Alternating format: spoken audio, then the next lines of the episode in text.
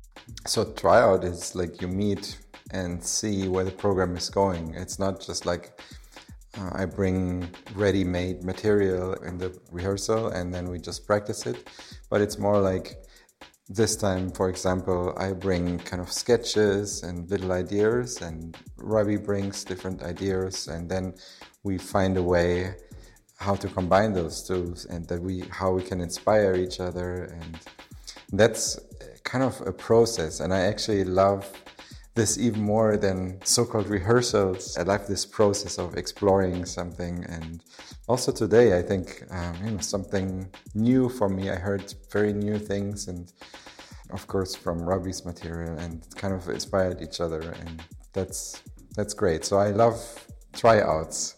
Yeah, I love this these human processes that happen because. Uh, it's all about the individuals and about the persons and about what what happens in the inner decision and like in the togetherness. And these processes are so important um, on a human basis. And the music is the like the transporting element of that. This is this is what what makes it attractive to, uh, for me this kind of work because it's all about the persons the humanity behind this searching and it's something we need to support like all, all the time or i need to support all the time. I can't do music otherwise. And i'm so happy to, to be here because it was a day full of that. Like in paintings where i love to see how the painting was made you know like mondrian do you know mondrian? It's like this these colors right? And then you really see the, the way he painted them you know first put the color or first put the frame and then it's which color is on top of which other color, and I love to examine this process of how something is developed, and uh, this happened here too. And, and you know, you can break it down to. I love the process of how we come together, but I also love the process of each note developing in itself, right? So it's like the little things which develop in the bigger picture.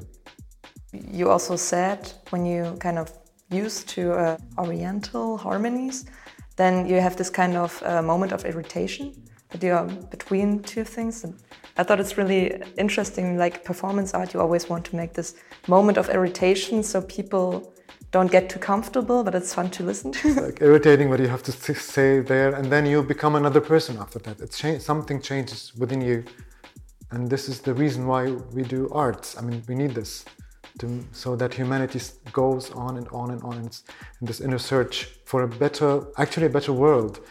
Yeah, doing that. And yeah, I, I love it.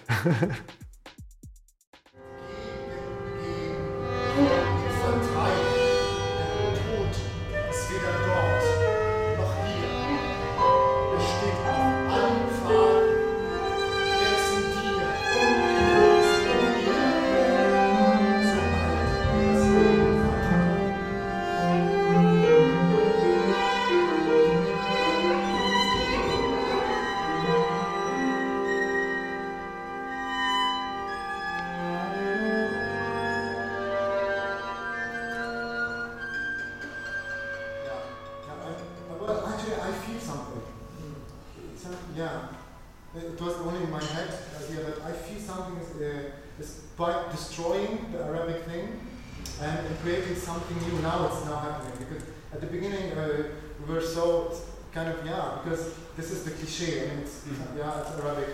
Yeah. But then something else happens. It becomes something else, and, and I like this process somehow. Well, for me, the project emerged when Florian asked me if I could be a part of the project. So this is my emergence in the project. But I don't know. Um, Florian knows the ensemble two times already, like two years uh, in a row, and so he worked already with um, Ensemble Modern. And then there was Lebanon now this year, and you thought about me, didn't you? Right, there was no question that I thought about you. So I, I worked two times already with the Ensemble Modern, so I knew them and kind of connect them with the ensemble through improvisations and um, kind of started this new project with, uh, which I found really interesting. And on the other hand, I was worked with you several times, so uh, with Markus Stockhausen first, I think it's our first meeting and Actually, not a long while ago, we played together with another singer from Afghanistan, right? A trio concert. So I know Rabi for, for quite a while, and uh, that's why I also uh, suggested him for the other festival because I think he has this voice I've never heard before, and this freedom in the music, this, this amazing voice which is, which is so connected to him as a human being. I, I feel you in every moment you you playing music. So I, there was no question. I, I asked him for this project. Uh, for me, it's it's just an amazing musician and person.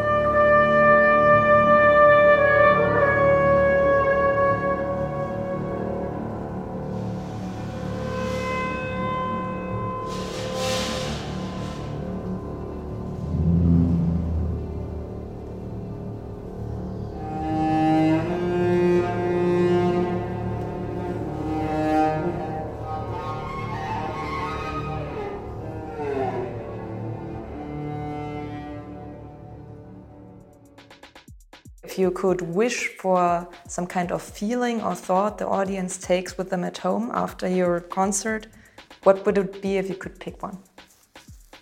I mean, I, I would wish for them to have many feelings. I, I couldn't pick one actually.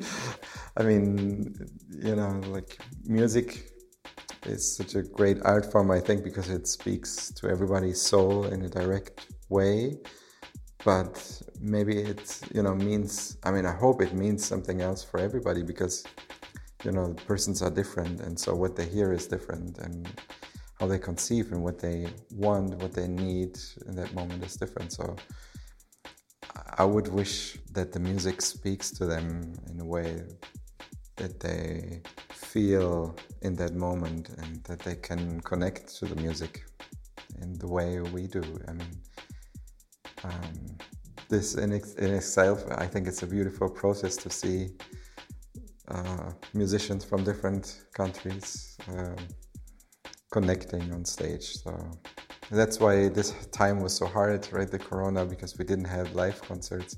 there's this unique moment on stage between the artists and the listeners where you you can't explain it, but that some kind of connection develops, some kind of magic. You can wish for magic, or you can wish for connection or energy in that moment um, develops, and I hope that that will kind of come across to the audience. I would uh, say yes to everything you said, and, and for me, it's what what you said is the. I would, would like, would love to, for the people, for the listeners, to take with them um, the view of the world and another view of, of, of reality, actually, of social reality. When they see us interacting, that they would change um, their views of the world from a fixed view to a dynamic view. To see that, that we humans can really act in crisis and um, having a dynamic view of the world. It's, it's not fixated. So if you if they can take from the concert that maybe their view or my view of the world is kind of fixed and this is why I'm stuck. And if I if I live this kind of music with the musicians on the on, on stage, that my view would change and I'm I'm gonna, I'm gonna be unstuck, um, going through this, this, this dynamic irritation. Um, yeah, something like that.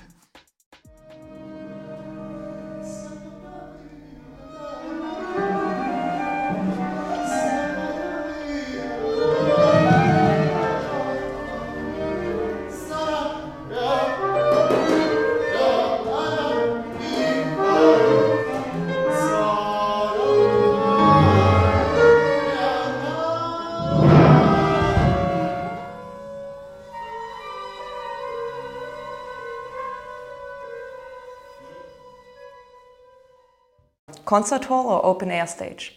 To be honest, right now it's concert hall. Concert hall. Playing by notes or improvisation? Improvisation for me.